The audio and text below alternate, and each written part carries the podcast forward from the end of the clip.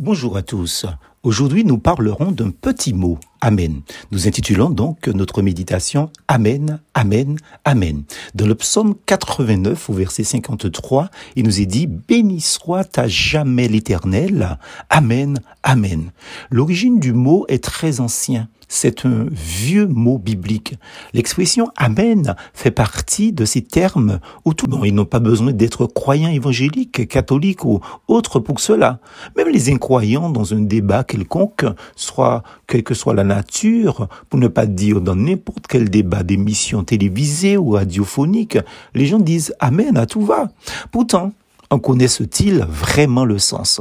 Faites le test autour de vous. Ça devait être intéressant. Ce mot biblique vient des Écritures, comme je l'ai dit tout à l'heure, de la Sainte Bible, des Saintes Écritures, la parole de Dieu. Voilà un mot qui est passé à travers les âges, à travers les civilisations, les cultures et les différentes langues. Donc, premier constat, le mot Amen, c'est un très vieux mot. Dans la Bible grecque et latine, on écrit et dit Amen de la même manière. Le choix de ne pas le traduire autrement souligne son importance étymologique, son histoire et ses origines, sa valeur. En faisant un petit tour dans la langue hébraïque, Amen signifie appui. Deuxième chose, la racine hébraïque du mot Amen veut surtout dire solide, une allusion à quelque chose, ou plutôt à quelqu'un pas n'importe qui, à Dieu qui est solidement ferme, sur lequel on peut s'appuyer quoi qu'il en coûte. Jésus n'est-il pas le roc, notre Dieu, le rocher des siècles?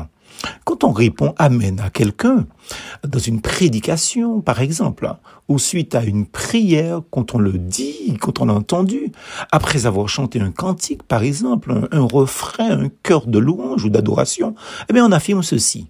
Ouais, je trouve cela solide. Je m'appuie sur ce qui vient d'être dit, c'est-à-dire Amen. Dans l'écriture, ce mot revient forcément au sujet, au sujet de Dieu.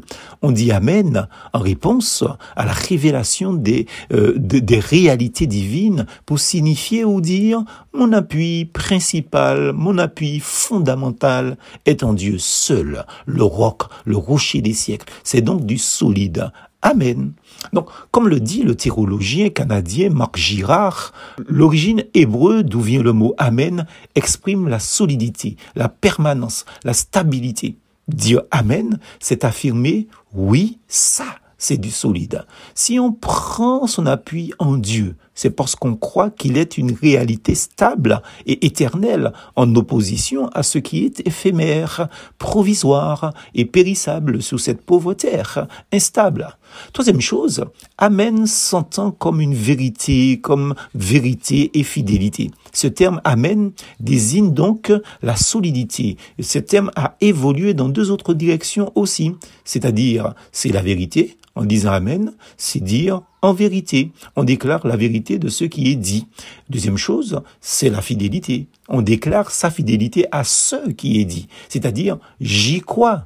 Vous savez, à l'église évangélique baptiste d'Ajoupa-Bouillon, nous avons appris, nous avons pris l'habitude de dire Amen, surtout après la lecture introductive d'une prédication. Nous, pasteurs ou prédicateurs, disons la phrase suivante, c'est la parole de Dieu. Suite à cette déclaration et lecture, les fidèles répondent Amen.